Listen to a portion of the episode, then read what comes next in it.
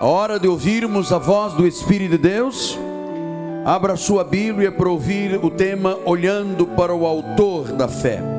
Hebreus capítulo 12, versículos 1 e 2. Diz assim a palavra do Senhor: Portanto, nós, visto que temos a rodear-nos tão grande nuvem de testemunhas, desembaraçando-nos de todo o peso e do pecado que tenazmente nos assedia, corramos com perseverança a carreira que nos está proposta, olhando firmemente para o Autor e o Consumador da fé, Jesus, o qual, em troca da alegria que lhe estava proposta, suportou a cruz, não fazendo caso de ignomínia, e está sentado à destra do trono de Deus, no pleno poder de Deus. Que esta palavra abençoe todos os corações. Vamos orar a Deus.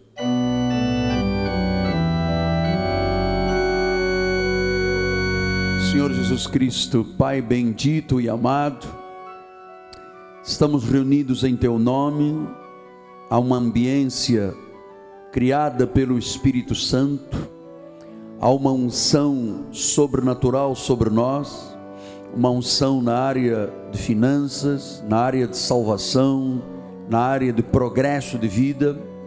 E certamente esta palavra, Deus, virá como um bálsamo para o coração da tua igreja. Usa os meus lábios, usa as minhas cordas vocais, usa a minha vida para dar visibilidade e expressão aquilo que o Senhor tem como profecia para esta manhã. Oramos com fé, certos, ó oh Deus, de que esta palavra não voltará vazia, em nome de Jesus. E o povo do Senhor diga amém, amém e amém. Graças a Deus. Meus filhinhos na fé, santos preciosos, selo do meu apostolado, família de Deus, chamados para reinar em vida, aqueles que têm um selo para o dia da salvação. Meus amados irmãos em Cristo, estamos começando efetivamente o segundo mês do ano, fevereiro, e desde o início do ano, que o Espírito Santo tem nos encorajado, e ele volta esta manhã a fazê-lo, a nos desembaraçarmos de todo o peso que o apóstolo Paulo diz que tenazmente nos assedia. Ele disse: Nós temos uma carreira, esta carreira não é para lentidão, é para correr uma carreira com perseverança.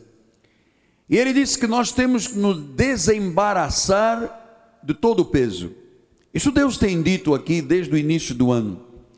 Tudo aquilo que atrapalha, tudo aquilo que dificulta, tudo aquilo que amarra, que desanima, que estressa, que preocupa, ele diz: desembaraça-se disto e seja perseverante. O Espírito está dizendo: tenha um esforço incansável dentro das coisas de Deus, tenha uma disciplina constante. Quando o Espírito manda a igreja ser perseverante, é porque é preciso ser perseverante. E perseverante quer dizer ter um esforço incansável, ter uma disciplina constante. Por quê? Porque nós temos uma carreira, temos alvos, temos sonhos, temos objetivos, e para que eles sejam alcançados, eu não posso andar lento, eu tenho que correr, eu não posso ter nada que atrapalhe a minha vida. Porque Hebreus 6,12 diz: Para que não vos torneis indolentes. Ou seja, há coisas que atrapalham, que amarram a vida, que dificultam e que geram uma indolência na vida espiritual. Ele diz: para que não sejais indolentes, não vos torneis indolentes, mas imitadores daqueles que, pela fé e pela longanimidade, herdam as promessas. Então, nós recebemos imensas promessas na passagem do ano de 31 para dia 1. Os irmãos que aqui estiveram, tomaram posse, que acreditaram, ouviram Deus dizer que nós faríamos grandes coisas este ano, que iríamos prevalecer sobre todas as situações, que Deus iria multiplicar, ninguém seria apoucado nem diminuído. Então, para que estas promessas sejam realmente herdadas na vida, nós temos que nos desembaraçar de todo o peso, tudo que dificulta e tudo que ah, amarra a vida. Então, o meu alvo nestas sete mensagens que eu vou pregar nestes próximos cultos é fazer você acreditar em Deus para você poder confiar nele e na sua palavra. O objetivo desta nova série é levar o povo de Deus a acreditar em Deus como nunca, confiar nele, confiar na palavra. Então, a pergunta que surge hoje é: qual é a coisa que mais amarra, dificulta e atrapalha a vida de um corredor da fé? Nós somos corredores, temos uma carreira, estamos correndo a nossa carreira com perseverança. Olha, o que mais eu tenho ouvido ao longo de anos e anos de experiência é: apóstolo, eu estou preocupado. Estou preocupado com o meu futuro.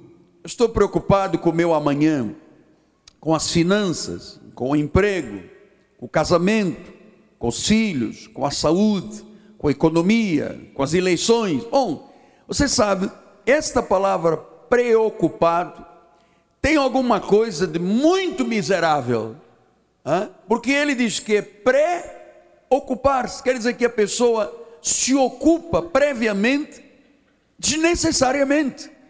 Então, há preocupações que são absolutamente desnecessárias porque elas nunca acontecerão, as situações.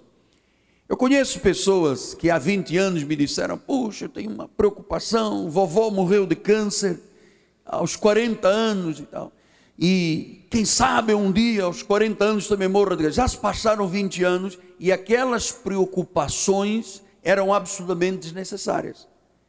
Às vezes são preocupações que a pessoa permite que se instalem, mas elas não resolvem nenhum problema. Não mudam o passado, não controlam o futuro e fazem parte do presente, transformando a vida numa vida miserável. Toda pessoa extremamente preocupada, doentiamente preocupada, sua vida se torna uma vida miserável. Deus não quer este tipo de atitude. Portanto, quando uma pessoa começa a se deixar dominar pelas preocupações, ela começa a exagerar a forma de ver o problema. Ela tem uma dor de cabeça, ela diz é tumor. Ela ouve um barulho diz é tiro. Alguém bate na porta para trazer uma bênção, ele diz é assaltante. Porque a pessoa preocupada, ela começa a exagerar a forma de ver os problemas. Faz de pequenos morretes de terra grandes montanhas. Isto não é bom para a vida de alguém que se propõe neste ano a ter grandes conquistas. Portanto, meu amado, deixe-me dizer-lhe: é absolutamente desnecessário viver preocupado. Não resolve nada. Viver ansioso. Se você está ansioso com aquilo que não pode mudar, por que ansiedade e preocupação se você não pode mudar? Então, pastor, eu estou preocupado com as coisas que eu posso mudar. Então, se você pode mudar, mude. Não se preocupe, mude. Porque você sabe, Preocupações roubam a saúde, roubam a paz, roubam a alegria, trazem insônia, trazem irritação, infelicidade e doença. Preocupações chocam a vida, estrangulam a vida. O nosso corpo não foi feito para viver de preocupações. Então, você sabe de uma coisa? As pessoas aprendem a viver preocupadas. Porque as crianças começam a ver o seu pai dizendo: Estou preocupado. A mãe começa a dizer: Estou preocupada. O vizinho diz: Estou preocupado. Então a pessoa aprende a viver preocupada. E se a pessoa aprende a viver preocupada, ela também pode desaprender a viver preocupada. Estou correto ou não estou correto? Claro que eu estou correto. Então, qual é o antídoto para você desaprender essa, aquilo que você aprendeu equivocadamente? Como é que você vai desaprender? Qual é o antídoto para esta vida preocupante que estrangula, que choca? Só há um antídoto. É você crer que Deus cuida de você. É saber que Deus te protege. É saber que Deus provê todas as coisas. Nós ouvimos esta manhã o irmão Isaías dizer aqui: a bala passou a um centímetro do crânio, a bala entrou a milímetros do coração, milímetros do pulmão, a milímetros. Você sabe, quando você crê que Deus cuida de você, isto é o único antídoto a essa vida preocupante, ansiosa, estressante que a maioria das nações e das populações vivem. Olha então o que Deus me disse. Eu recebi muitos e-mails falando do Salmo 23. Muita gente me mandou, Fátima me mandou, muitas pessoas me mandaram. Eu disse: parece que está chegando a hora de eu mergulhar em cima deste salmo e trazê-lo para o novo pacto, para as pessoas compreenderem como é que se crê em Deus. Vamos então? Salmo 23, o salmo mais amado, mais conhecido e mais proveitoso para a nossa vida. Olha o que, que diz o salmista no Salmo 23, versículo 1. O Senhor é o meu pastor e nada me faltará. Então diz assim: o salmista vai dizer: O Senhor é meu pastor e tudo o que preciso, Ele me dará. Pastor, mas isso aí não é soberba? Absolutamente. Isto é fé na palavra. Então, se eu creio que Deus cuida de mim, não há razão para viver preocupado, estrangulado e chocado. Não há razão. Então eu creio que Ele é o meu pastor. Você sabe, este salmo já. Muita gente lê, nem, nem se apercebe que, o que, que diz este salmo. Então, em primeiro lugar, você tem que saber o que que o pastor Jesus faz. O que que o pastor faz? Em primeiro lugar, o pastor provê para as ovelhas nós não somos ovelhas, animais do campo, somos ovelhas dele, ele é o provedor. O pastor no campo provê comida, as necessidades básicas, o suprimento das necessidades básicas. E é isso que João diz.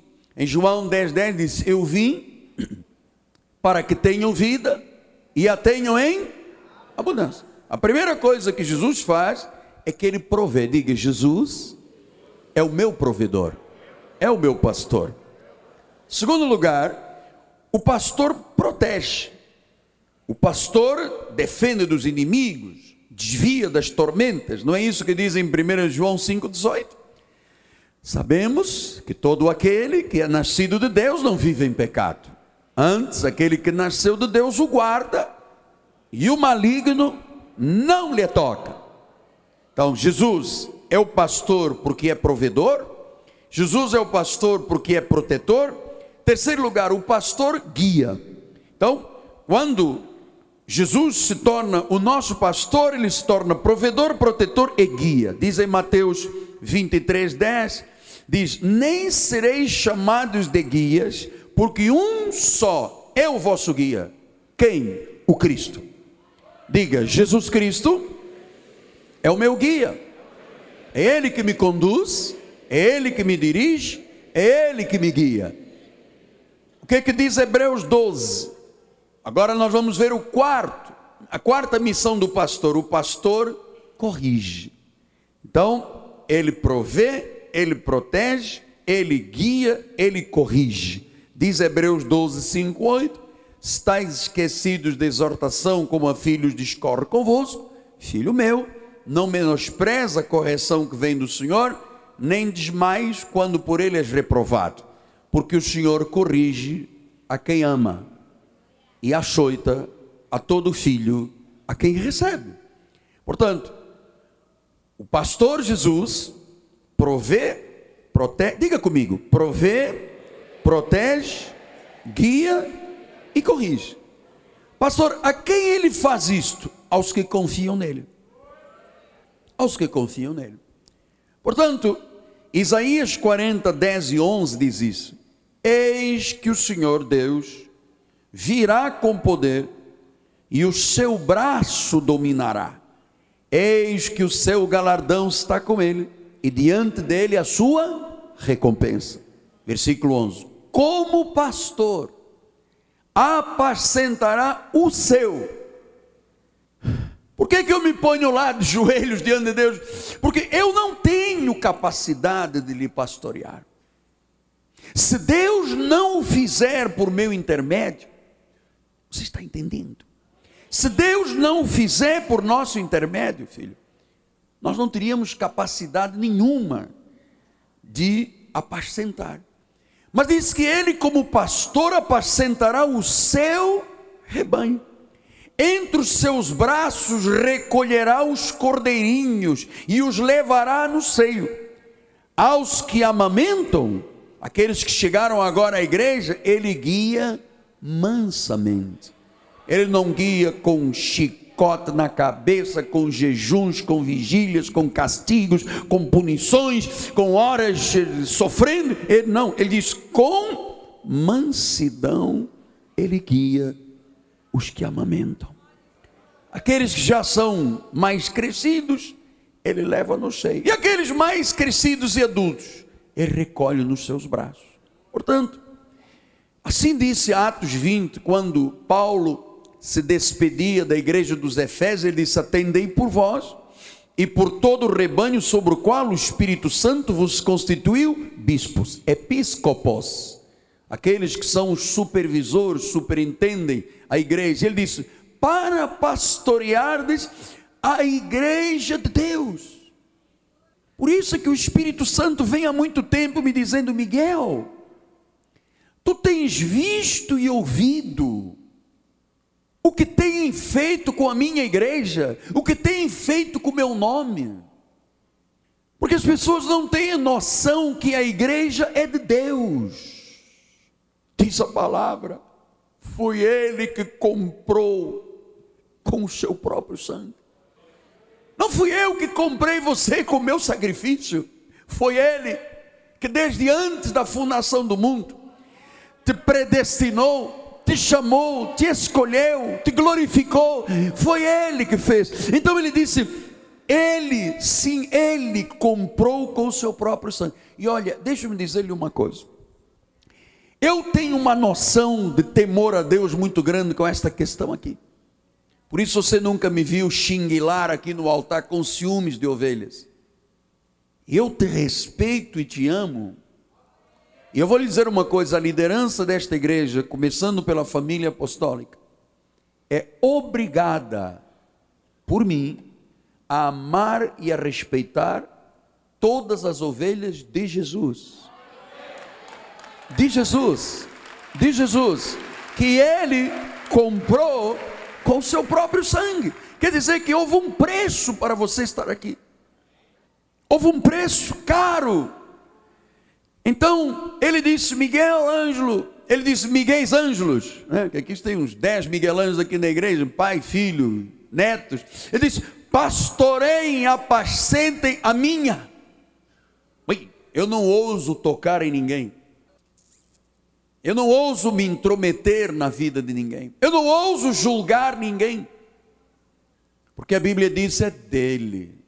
É a minha ovelha. Eu não sei como é que as pessoas aceitam serem tão maltratadas aí nas igrejas, porque o que eu vejo de carrasco, nem em Auschwitz, na Segunda Grande Guerra, se vê maus tratos como se vê dentro das igrejas pessoas condenadas, excluídas, atiradas, julgadas. As igrejas se tornaram um tribunal. Nós, quando temos algum assunto a tratar de disciplina, se trata dentro do meu gabinete, na presença de todos os bispos. Não se julga nada nesta igreja. Então ele disse: O meu rebanho, as minhas ovelhas. Por isso, Paulo pegou Filipenses 4,19 e disse: O meu Deus, diga isto com fé, diga assim: O meu Deus Amado, você tem que amar a Deus mais do que a você. Você tem que amar a Deus mais do que ama o seu time de futebol. Você tem que amar a Deus mais do que ama o carnaval. Você tem que amar a Deus mais do que ama a sua família. Você tem que amar o seu Deus. Ele é o provedor, ele é o guia, ele corrige, ele dá, ele ama. Ele comprou a sua vida. Ele te trouxe a preço de sangue. O meu Deus o meu Deus. Diga isto com fé, meu amado. Diga o meu Deus. Como é que você pode negar este Senhor Jesus? Porque faz calor, faz frio, faz chuva. O meu Deus, Ele não é um mito, Ele não é um ídolo, Ele não é uma estátua, Ele não é um homem, Ele é Senhor de senhores, Ele é Rei de reis. Ele é o cabeça da igreja, Ele é o bom pastor, Ele é o alfa e o ômega, Ele é a videira verdadeira, é a água da vida, é o pão, é o maná, é a porta, é a luz, é o sal. Oi, você serve um Deus poderoso, o único Deus. Diga então, o meu Deus há de suprir, segundo a sua riqueza, diga, o meu Deus, segundo a sua riqueza em glória, há de suprir algumas das minhas necessidades.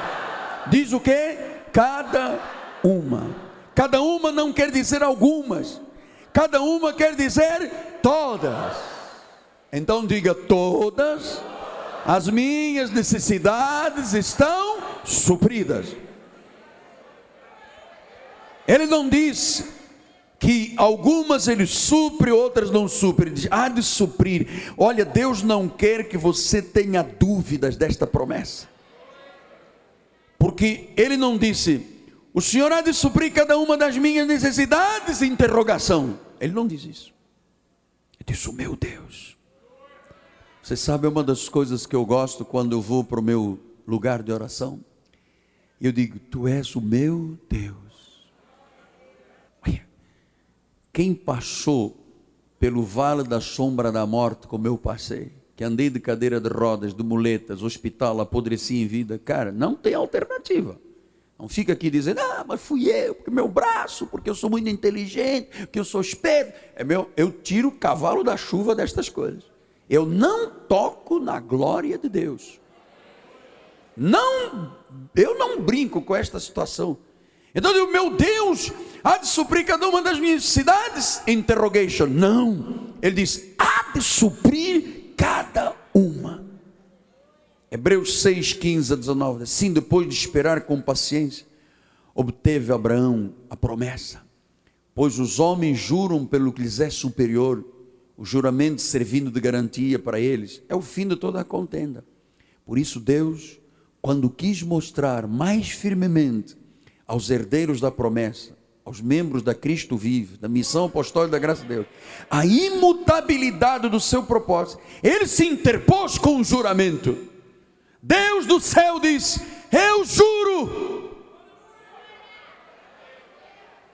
Para que, mediante duas coisas imutáveis, nas quais é impossível que Deus minta, forte alento tenhamos nós que já corremos para o refúgio, para a igreja, a fim de laçar mão da esperança proposta, a qual temos por âncora da alma, segura, firme, que penetra além do véu.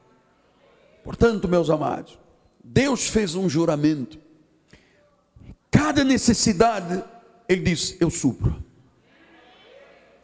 Pagamento de dívidas, Deus disse: Eu supro. Eu jurei que supro. Necessidades físicas, Deus disse: Eu supro. Necessidades espirituais, Deus disse: Eu supro. Necessidades emocionais, Deus disse: Eu supro. Saúde, finanças, Ele diz: Cada uma eu supro. Então, se há uma questão que tem que ser trabalhada esta manhã, temos que nos desembaraçar, é a questão das preocupações, porque estão estrangulando a vida de muita gente. Você sabe uma coisa? Quando a gente faz um seguro de vida ou seguro do carro, o corretor manda o quê? Uma apólice. E na apólice diz assim: o seu carro está seguro contra roubo, colisão, incêndio. você tem que acreditar naquela apólice. Você não precisa de ficar de noite olhando o teu carro, a ver se alguém vai roubar. Não, você fez um seguro. Está na apólice, está garantido. Se roubarem, se incendiarem, se houver colisão, o seguro paga. Meu amado, meu querido amigo irmão, se está na apólice, a apólice cobre, a companhia paga.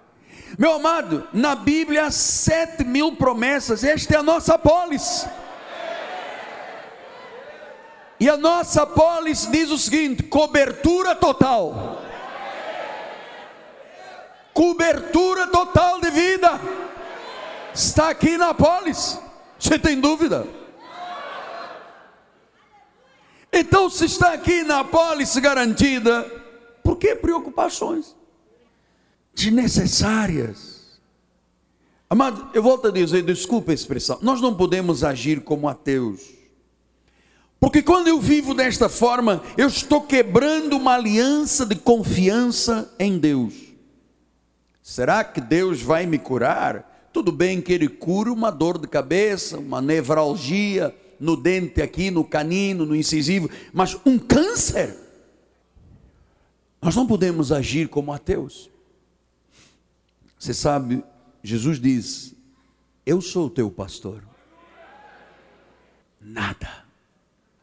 Pastor, e se ele não for o pastor de uma pessoa? Tudo faltará. É por isso que nego fuma droga, cheira crack, injeta, bebe, se prostitui, faz, pinta e borda, porque não tem o pastor, não tem o guia, não tem o provedor, não tem aquele que corrige, não tem aquele que descedenta, que protege do mal. Então a pessoa se mete no mal. Pastor, esse Jesus é pastor de todo mundo, todo mundo que está nesta terra? Não. Ele diz em João 10, 26: Vós não credes porque não sois minhas ovelhas. Quer dizer que a pessoa que não crê não é ovelha. Se não é ovelha, ele não é o pastor. Agora ele diz: as minhas ovelhas, aqueles que eu pastoreio, elas ouvem a minha voz. Eu as conheço. Elas me seguem. Elas me seguem eu sou o pastor delas, elas me seguem. E ele diz: Eu lhes dou a vida eterna, jamais perecerão e ninguém as arrebatará da minha mão. Porque aquilo que o meu Pai me deu é maior do que tudo, e da mão do Pai ninguém pode arrebatar nem a morte, nem a espada, nem a vida, nem tiro, nem ameaça, nem contenda, nem iras, nem principados, nem potestades, ninguém nos pode separar do amor de Deus. Jesus já havia dito isso em João 10, 16, 17, diz, ainda tem outras ovelhas, estava falando para os judeus, eu tenho outras que não são vocês judeus, não deste aprisco dos judeus, a mim, são gentios predestinados, me convém conduzi-las, elas ouvirão a minha voz. Então haverá um rebanho e um pastor. Por isso o Pai me ama, porque eu dou a minha vida para a reassumir. Ah, significa estar reassumindo. Um dia estivemos com Ele, antes da fundação do mundo em espírito, o pecado nos separou, fomos destituídos da glória de Deus, mas porque éramos ovelhas, Ele nos reassume. Ele diz: anda cá, Miguel.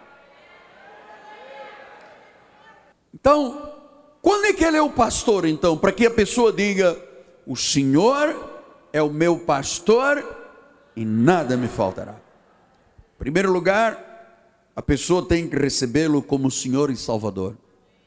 Há pessoas aqui dentro esta manhã que precisam no seu lugar Daqui a pouco, levantar uma das mãos e dizer: Senhor Jesus, eu te recebo como meu Senhor.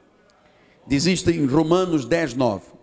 Se com a tua boca confessares a Jesus como Senhor, e em teu coração creres que Deus o ressuscitou dentre os mortos, serás condenado ao inferno, arderás sete chamas, o capeta vai te pegar o demônio vai bater na tua porta. Serás? Então, a primeira coisa Para que eu possa ter segurança, eu tenho que saber que Ele é o meu pastor. Eu recebo como meu Senhor e Salvador. E quando eu digo que Ele é o meu Senhor, significa que é Ele que tem o controle da minha vida, não sou eu que tenho os destinos da minha vida. Olha, se fosse por mim, eu não estaria aqui nunca, né? nunca seria pastor na vida. Você sabe, eu nasci para ser um guerrilheiro. Eu vivi num país de guerra desde criança, sonhava com a guerra amava armas, bomba, granada, tiro. Ui, eu gostava disto. E Deus disse: Miguel, vamos fazer uma coisa. Você vai parar dois anos, vai limpar essa lixeira toda da tua cabeça e do teu coração, e eu vou te dar um outro comando. Você vai pastorear as minhas ovelhas. E eu disse: tá legal porque Ele é o Senhor, Ele tem o controle. Por isso é que ele diz em João 10, 27: As minhas ovelhas ouvem a minha voz, eu as conheço. Você que está aqui pela primeira vez, Jesus já te conhecia, desde antes da fundação do mundo. Você que é um cordeiro já, uma ovelha firme aqui na igreja, que Jesus te leva pela mão. Você que é um cordeirinho, que já tem algum tempo conosco, Ele te põe nos braços. Você que é um ovelhinha pequenininha, Ele te amamenta, Ele cuida. Portanto, se Ele é o meu Senhor, e Ele é verdadeiramente o meu Senhor, o controle da minha vida está em Suas mãos, eu tenho que saber o seguinte: a raiz de todas as preocupações é em função de uma quebra de confiança em Deus. Quando a pessoa vive preocupada, ela está dizendo: O Senhor não é o meu pastor. Eu sou o meu pastor. Você estará assumindo uma responsabilidade que não lhe pertence. A responsabilidade do pastoreio de Jesus. Se você está no controle da sua vida, Ele não é o pastor, tudo lhe faltará. Mas Jesus é o Senhor e Ele disse: Se eu for o Senhor, nada te faltará. Eu fico às vezes, eu rio muito quando eu vejo nos carros dizendo assim: Jesus é o meu copiloto. Ah, imagina lá se Jesus é o copiloto. Você que dirige a tua vida, ele vai do lado. Aí você bate num poste e vai dizer: é, ele estava aqui do lado e não fez nada. Jesus não é o teu copiloto. Jesus é o teu piloto. É Ele que dirige a tua vida. É Ele que é o Senhor. Então, se você está no controle da sua vida, você está brincando de Deus e com Deus. Isto é a raiz de tantos problemas na obra de Deus. A pessoa diz assim: Olha, nem que a vaca tussa, eu vou fazer este casamento funcionar na base da marra. Meu amado, a vaca vai tossir e o teu casamento não vai funcionar. Ah, eu vou começar a bater nos meus filhos para obediência, porque aqui em casa eu sou o rei da cocada preta. Você vai bater e ninguém vai te obedecer tem que ser como eu quero e como eu penso. Mas você não é Deus para dizer isso. Tem que ser como Deus quer e como Deus pensa. Então, se você vive uma vida sem direção de Deus, é, você terá implicitamente que viver cheio de preocupações, estrangulado, chocado. Se Ele é o teu pastor, nada vai faltar. Então, a primeira coisa, Ele é o meu pastor, se eu recebo como Senhor. Segundo lugar, ele é meu pastor e eu tenho que começar a orar por cada uma das situações da minha vida. Uma relação íntima com Deus. Ah, talvez alguém diga, apóstolo, deixe-me dizer-lhe uma coisa, data velha, eu não tenho tempo para oração. Mas você tem tempo para preocupação. No tempo da tua preocupação, ponha tempo de oração. Então, ou você entra em pânico, com as coisas da vida, ou você ora. Filipenses 4, 6 e 7 diz isto: Não andeis ansiosos de coisa alguma, em tudo, diga tudo, sejam conhecidas diante de Deus as vossas petições, pela oração, pela súplica e com ações de graça. Eu creio que estaremos aqui amanhã mais uma vez fazendo. E depois disse que se você orar, a paz de Deus, que excede todo entendimento, guardará o vosso coração e a vossa mente em Cristo Jesus. Guardará. Orar em tudo. O que é que te fere? Ah, pastor, eu tenho dificuldades no meu casamento. Comece a orar pelo seu casamento. Pastor, eu tenho dificuldades com aqueles meus sentimentos mais profundos, sentimentos escondidos, que precisam de ser extraídos. Pastor, às vezes eu sou soberbo, tenho orgulho, tenho raiva, tenho ira, sabe? Através da oração, estas coisas vão caindo. 1 de Pedro 5,7 diz: lançando sobre ele toda a vossa preocupação, vossa cidade, porque Ele tem cuidado de vós. Então, meu amado, aprenda a confiar em Deus, não quebre a aliança com Deus. Há vidas aqui em transição, aqui nesta igreja, estão chegando aonde nunca imaginaram chegar, estão galgando, estão subindo degraus sabe? Na empresa, no comércio, nos estudos, no dinheiro, na família. E começam as preocupações. E agora? Não tinha nada, agora eu tenho. Como é que vai ser minha vida? Amado, aprenda com o altar da igreja a confiar em Deus. Mas apóstolo, isto é bom demais para ser verdade. Meu amado, é verdade. É tempo de Deus para a tua vida. Portanto, confie em Deus especialmente para aquelas decisões mais difíceis. Quando você diz, apóstolo, eu não sei o que fazer, tem que começar a orar, porque em Mateus 6,32 diz isto: olha só. Porque os gentios é que procuram todas estas coisas, porque o vosso Pai Celeste sabe que necessitais todas elas. Você sabe por que eu comecei esta série? Porque aqui dentro desta igreja, eu sou a pessoa mais tentada com as questões de preocupações. Eu sou muito tentado, muitas vezes, para que eu fique preocupado. E eu, houve uma época que eu, cada situação, eu tentava logo resolver. Procura um, procura dois, liga para este, liga para aquele, telefona para. Até que um dia minha esposa olhou para mim e disse: Ângelo, você tem que confiar em Deus. Cara. Porque todos nós, quando surge um problema, a primeira coisa, quem é o advogado meu amigo? Quem é o, o promotor meu amigo? Quem é o juiz? Quem é isto? Meu amado, se Deus não fizer, ninguém te ajudará em nada. Nada. Você acredita em homens? Eu não acredito. Deus disse, Miguel, ore comigo, fique aqui aos meus pés, confie. Em Jeremias 29, 12 diz assim: Então me invocareis e passeis a orar, passareis a orar a mim, e eu vos ouvirei. Buscar-me-eis e me achareis. Quando me buscardes, não é flecha de manhã, Senhor, tu sabes todas as coisas, tchau. Não, é de todo o vosso coração. Farei mudar a vossa sorte eu é que sei, diz o versículo 11, que pensamentos eu tenho a vosso respeito, pensamentos de paz, não de mal, para vos dar o fim que desejais. Então, quando se confia em Deus, a esperança substitui a preocupação. Em Romanos 15, 13 diz isso. O Deus da esperança vos enche de todo gozo e paz no vosso crer, para que sejais ricos de esperança no poder do Espírito Santo. Então você sabe, Preocupação é como nevoeiro.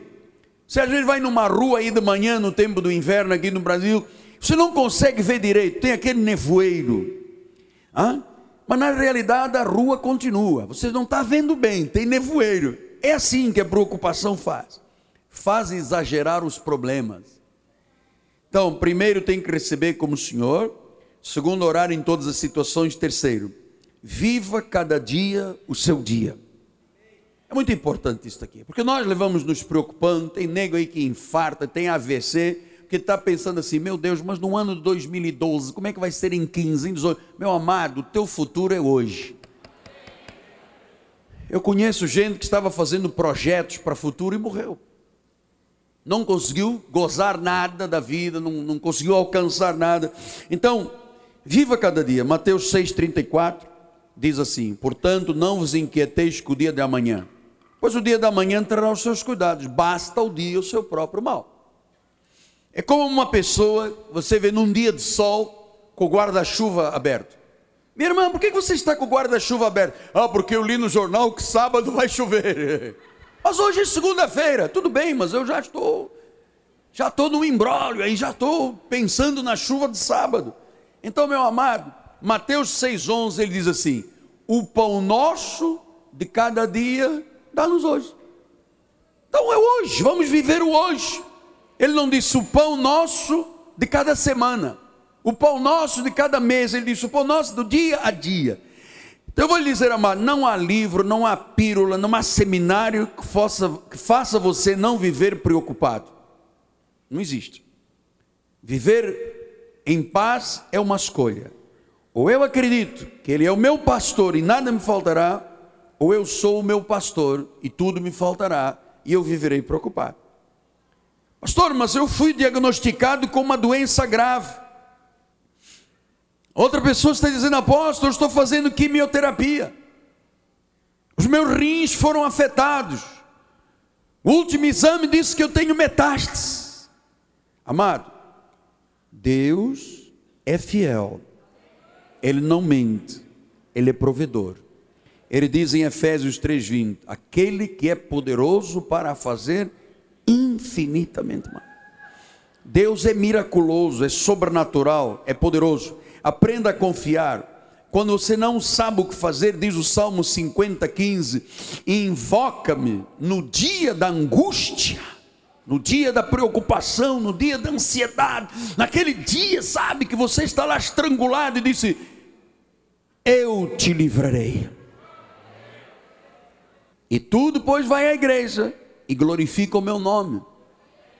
Portanto, decida confiar em Deus. As promessas são verdadeiras, são âncora. Ele age com perfeição. Não quebre a aliança de confiança com Deus. Diz o Salmo 144 e 2: Bendito seja o Senhor, rocha minha, que me adestra as mãos para a batalha e os dedos para a guerra. Minha misericórdia e fortaleza minha, meu alto refúgio, meu libertador, o meu escudo, aquele em quem eu confio e quem e quem me submete o meu povo, aquele em quem eu confio. Nós aqui nesta igreja não confiamos no lencinho. Nós não confiamos no suor do apóstolo, na pecinha de roupa, no óleo, no sal, nas rezas. Nós confiamos naquele que é o nosso pastor. Então, meu amado, quer dar um aplauso dele? Vamos lá, vamos lá, todo mundo dando um aplauso, enquanto eu bebo uma água. Então, quais são as tuas efetivas preocupações para 2010? O que é que está deixando aquela dor no estômago que te faz vontade de vomitar, dá vontade de que tira o teu sono, que traz tanta insônia? Apóstolo, peraí, o senhor não sabe o que eu estou vivendo. É verdade, você acabou de dizer uma verdade, eu não sei, mas Deus sabe exatamente quais são as tuas necessidades e Ele sabe como supri-las. Ele diz em Mateus 6,33: Buscai, pois, em primeiro lugar o seu reino, a sua justiça, e todas estas coisas vos serão acrescentadas. Olha, amado, religião não resolve, religião não ajuda a solucionar nada. Você precisa de Jesus como seu pastor. Ele provê, ele protege, ele guia, ele corrige. Portanto, Deus não nos criou para uma religião, ele criou-nos, ele nos criou para uma relação com ele. Deus tem que arrancar aquelas pedras de tropeço profundas. Como diz o pensador, psicólogo Jerome Kagan, ele disse: há coisas superficiais ah, que você tira, muda como uma crença um comportamento, mas há coisas profundas que precisam de ser trabalhadas e arrancadas. Portanto, não quebra a relação de aliança e de confiança com Deus, porque há coisas que quando você quebra não voltam mais. A Bíblia diz: O Senhor, o meu pastor, nada faltará. Deus ama, Deus cuida, Deus provê, Deus é o pastor, Ele dirige. Há muitas falsas imitações aí fora, mas o Senhor Jesus Cristo, o pastor, lhe assevera esta manhã: nada te faltará. E eu queria terminar isto com duas vivências. Vou pedir uma mesinha aqui, por gentileza. Ah, para você entender, tem uma mesinha, traga aí, por favor, querido. Eu vou fazer duas vivências para você. Põe a câmera em cima de mim. Eu trouxe uma cebola.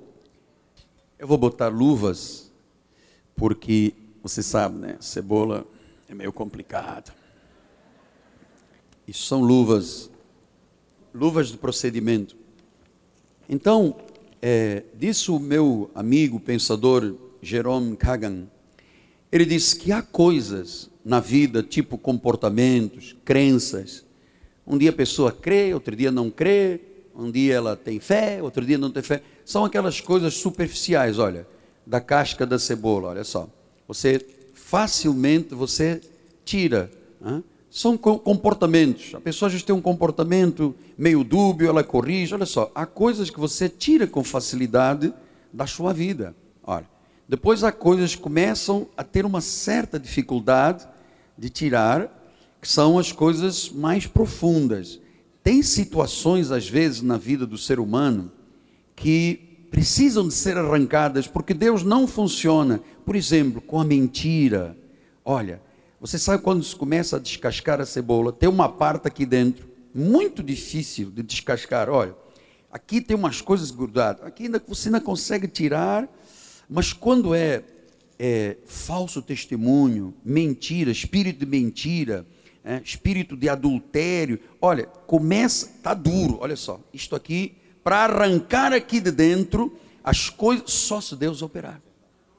Só se Deus operar. Olha só, estou tentando aqui não vai.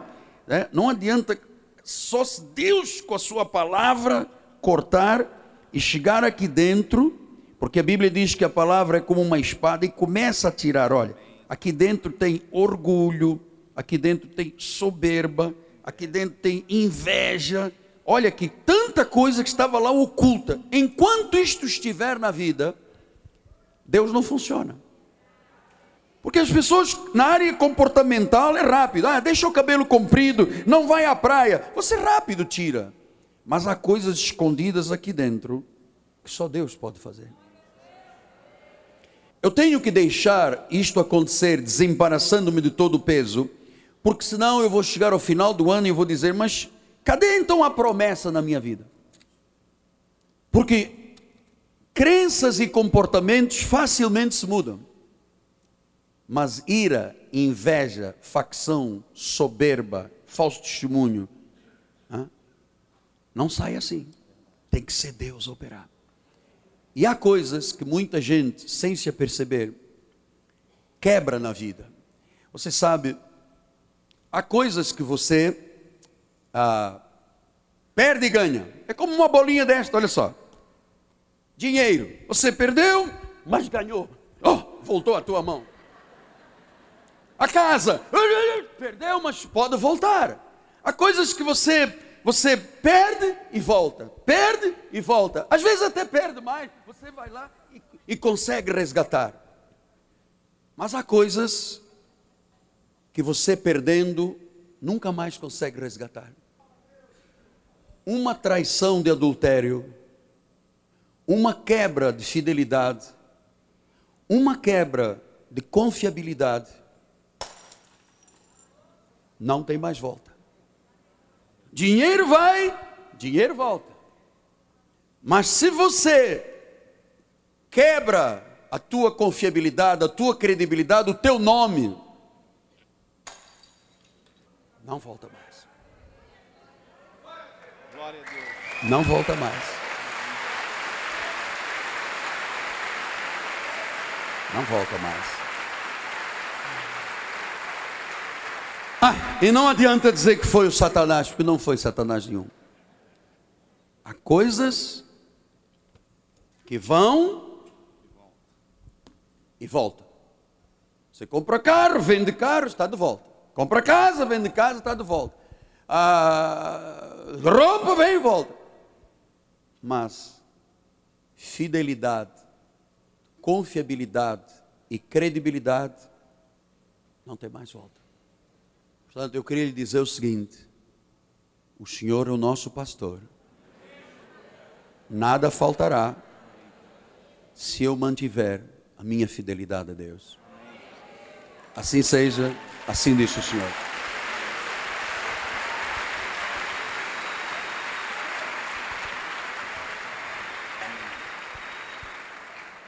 Curva sua cabeça. Deus bendito e amado. Às vezes uma vida demora 10, 20 anos para se construir, mas num ato de infidelidade, de despropósito, lá se vão 20, 30 anos. Tu és o nosso pastor, Pai. Tu és o nosso pastor. Age profundo na nossa vida, Pai.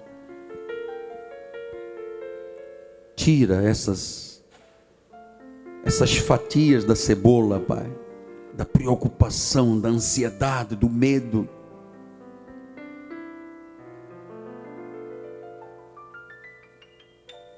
Instila em nós, Pai, o espírito da fidelidade a Deus, à igreja, ao apostolado a doutrina da graça, Pai. Diga com seus lábios: O Senhor é o meu pastor, nada me faltará. Diga isso mais uma vez aí para você mesmo. Diga: Senhor.